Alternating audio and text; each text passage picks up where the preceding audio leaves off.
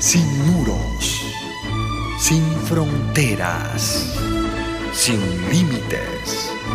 Radio Mundial Adventista, más que una radio, sembramos esperanza. Salmo 102. El Salmo 102 es uno de los más tristes de los siete salmos penitenciales. Parecería que fuera la plegaria de un exiliado, compuesta en el país de su destierro.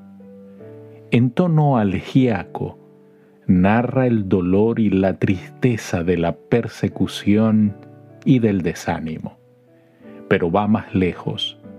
Reconoce que tiene la esperanza de regresar de su destierro y de que se reanimará. El poeta alterna entre estas dos ideas, pero concluye con una sublime nota de confianza en la eterna constancia de Dios en su trato con la humanidad. El salmo se divide en cuatro partes.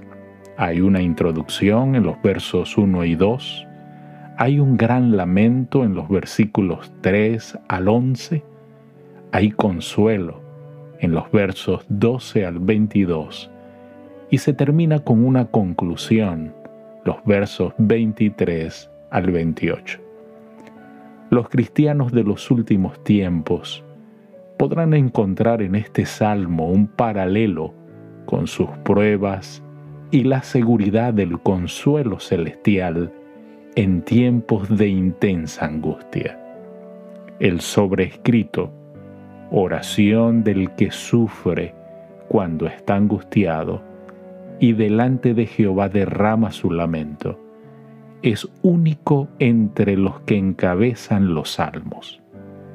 Caracteriza al salmo y señala el propósito para el cual se lo compuso. Versos 1 y 2 Jehová, escucha mi oración y llegue a ti mi clamor. No escondas de mí tu rostro en el día de mi angustia. Inclina a mí tu oído. Apresúrate a responderme el día que te invocare. Las repetidas plegarias en busca de ayuda divina en los versículos 1 y 2 dan evidencia de la intensidad del clamor del salmista y la profundidad de su desánimo. Versos 12 al 15. Mas tú, Jehová, permanecerás para siempre y tu memoria de generación en generación. Te levantarás y tendrás misericordia de Sión, porque es tiempo de tener misericordia de ella porque el plazo ha llegado, porque tus siervos aman sus piedras, y del polvo de ella tienen compasión. Entonces las naciones temerán el nombre de Jehová, y todos los reyes de la tierra tu gloria. De pronto el salmista halla consuelo al contemplar la eterna soberanía de Dios, y se yergue por encima de su lamento como Dios es inmutable, sus promesas son seguras. A pesar de la aparente despreocupación divina por el sufrimiento del salmista. Los exiliados aman tanto a Sión que encuentran placer en contemplar los montones de piedra y polvo, restos de los que habían sido la gloriosa Jerusalén. Según el plan de Dios, el pueblo de la Sión restaurada cumpliría el destino que Dios había asignado a Israel cuando lo escogió como pueblo suyo. Mediante su actividad misionera, convertirían a muchos de los paganos y la prosperidad del nuevo Estado atraería a muchas naciones.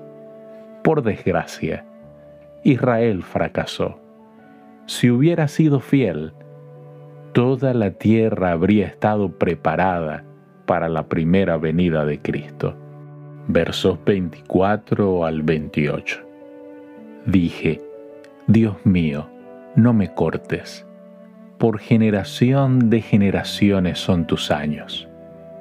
Desde el principio tú fundaste la tierra y los cielos son obra de tus manos. Ellos perecerán, mas tú permanecerás. Y todos ellos como una vestidura se envejecerán. Como un vestido los mudarás y serán mudados. Pero tú eres el mismo, y tus años no se acabarán.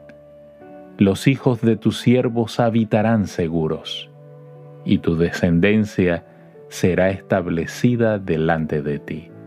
Es evidente que, al menos en parte, esta plegaria se inspira en el deseo de ver restaurada a Jerusalén.